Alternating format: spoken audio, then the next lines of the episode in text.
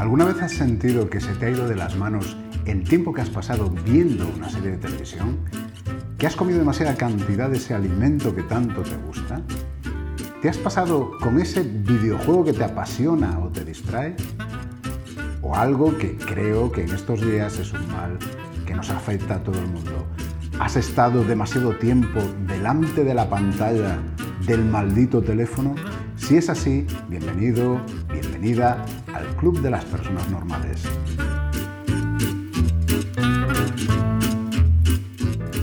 Esta semana hemos decidido dedicar nuestro podcast a estas pequeñas adicciones que lejos de ser un problema, algunas veces sí que nos causan ciertos malestares. Un sentimiento de culpa por haber dedicado demasiado tiempo a esa actividad o haber descuidado otras responsabilidades o actividades que nos satisfacen o nos resultan necesarias.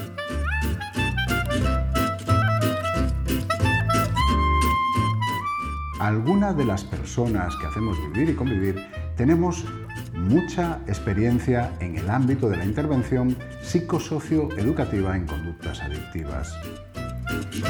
Hemos trabajado con las grandes adicciones esas que podemos tener en mente cuando pensamos en lo que es una adicción.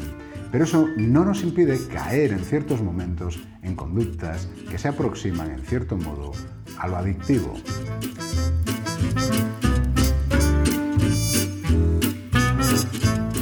Lejos de sentir que esto nos puede hacer peores profesionales, creemos que nos hace más humanos porque nos permite empatizar, no juzgar a las personas con las que trabajamos. Nos ayuda a recordar que en el fondo todos tenemos mucho más en común que cosas que nos separan.